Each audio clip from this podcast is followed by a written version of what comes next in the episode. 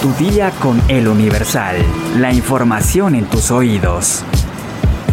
Hola, hoy es martes 4 de octubre de 2022. ¿Qué tal les pinta la semana? Saludos a todos los que nos escuchan en Brasil, Chile, la India y Francia. Ya sé que están aquí porque quieren información, así que entérate.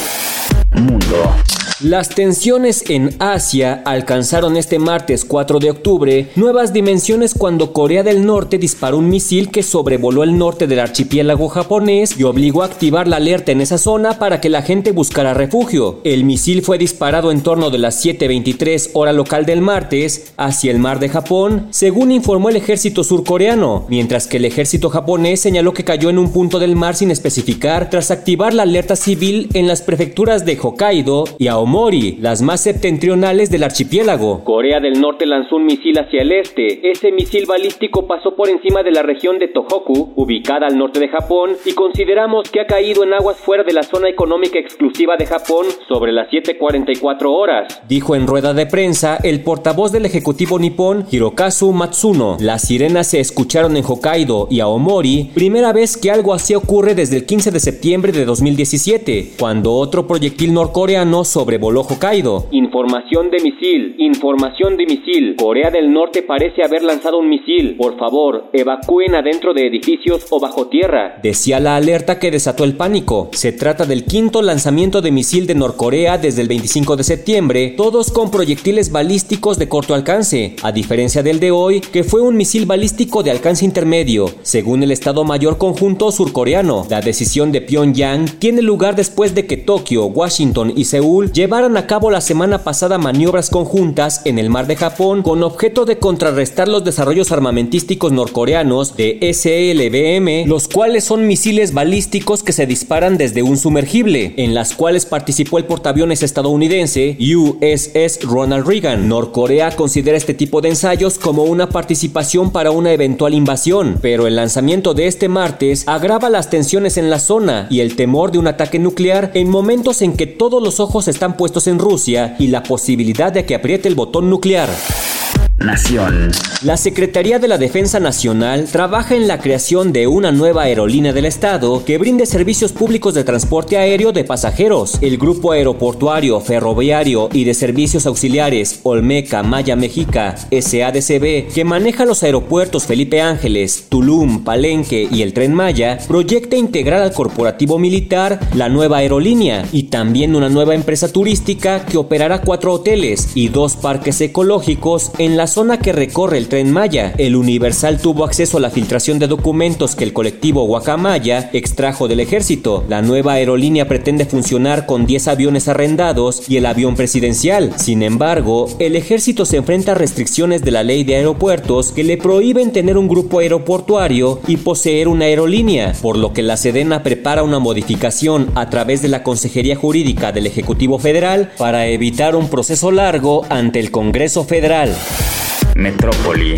Luego de una larga audiencia que terminó alrededor de las 4 de la mañana de este lunes, otros dos exfuncionarios del proyecto Metro de la línea 12 fueron vinculados a proceso. Los imputados fueron el exdirector responsable de obra de construcción Guillermo N y el ex subdirector de obra civil Héctor N por el desplome de los vagones. El juez de control los vinculó por los delitos de homicidio culposo, lesiones y daño a la propiedad. Una vez concluida la audiencia, el asesor jurídico de 13 víctimas Teófilo Benítez, sostuvo que vamos a seguir con la búsqueda de la verdad, de que las víctimas obtengan justicia, que los culpables sean detenidos y que las leyes de verdad actúen en favor de los afectados, porque debe haber justicia para ellos y los culpables de falta de mantenimiento y por la deficiente construcción que paguen, que ya no sigan defendiéndolos, que ya no sigan cuidándolos y protegiéndolos.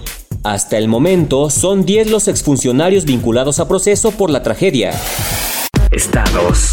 La tarde del domingo 2 de octubre se registró una balacera en Plaza Andares y Plaza Landmark, dos de las más exclusivas de la zona metropolitana de Guadalajara, ambas en el municipio de Zapopan, Jalisco. Y esto es lo que se sabe hasta ahora. El enfrentamiento dejó un saldo de una persona muerta, seis heridos y escenas de pánico entre los pacientes, mismas que fueron compartidas a través de videos en redes sociales. De acuerdo con los reportes, un grupo de por lo menos 10 sujetos armados que viajaban en dos camionetas se desplegó por las inmediaciones del centro comercial Landmark para tratar de emboscar a una persona que estaba dentro de la plaza. Sin embargo, el sujeto que era objetivo del ataque estaba acompañado de varios escoltas que intervinieron y se desató una intensa balacera que permitió escapar a la persona que era buscada por los sicarios. Uno de los escoltas fue abatido dentro de un vehículo con rótulos de corporación de seguridad que esperaba frente al centro comercial. En la huida, varios de los agresores se toparon con un convoy del ejército que patrullaba la zona y se desató otro tiroteo. En algunos de los videos que circulan en redes sociales, se observa que al escapar, los atacantes abandonaron a dos de sus compañeros, quienes huían a pie mientras soldados los perseguían. Al menos tres de las seis personas lesionadas la tarde del domingo son víctimas colaterales del enfrentamiento. Se trata de una joven de 19 años que transitaba por la zona, un repartidor de comida rápida y un guardia de seguridad privada de la Plaza Landmark, donde ocurrieron los hechos. El presidente Andrés Manuel López Obrador informó que este enfrentamiento fue por el intento de secuestro de un empresario, donde podría estar involucrado el cártel Jalisco Nueva Generación. Enrique Alfaro, gobernador de Jalisco, señaló a través de un video que aún no se ha identificado a la persona que buscaban los sicarios. Sin embargo, de forma extraoficial, se ha dicho que el escolta que sobrevivió al ataque lo identificó como Rafael Fernández, un empresario tequilero.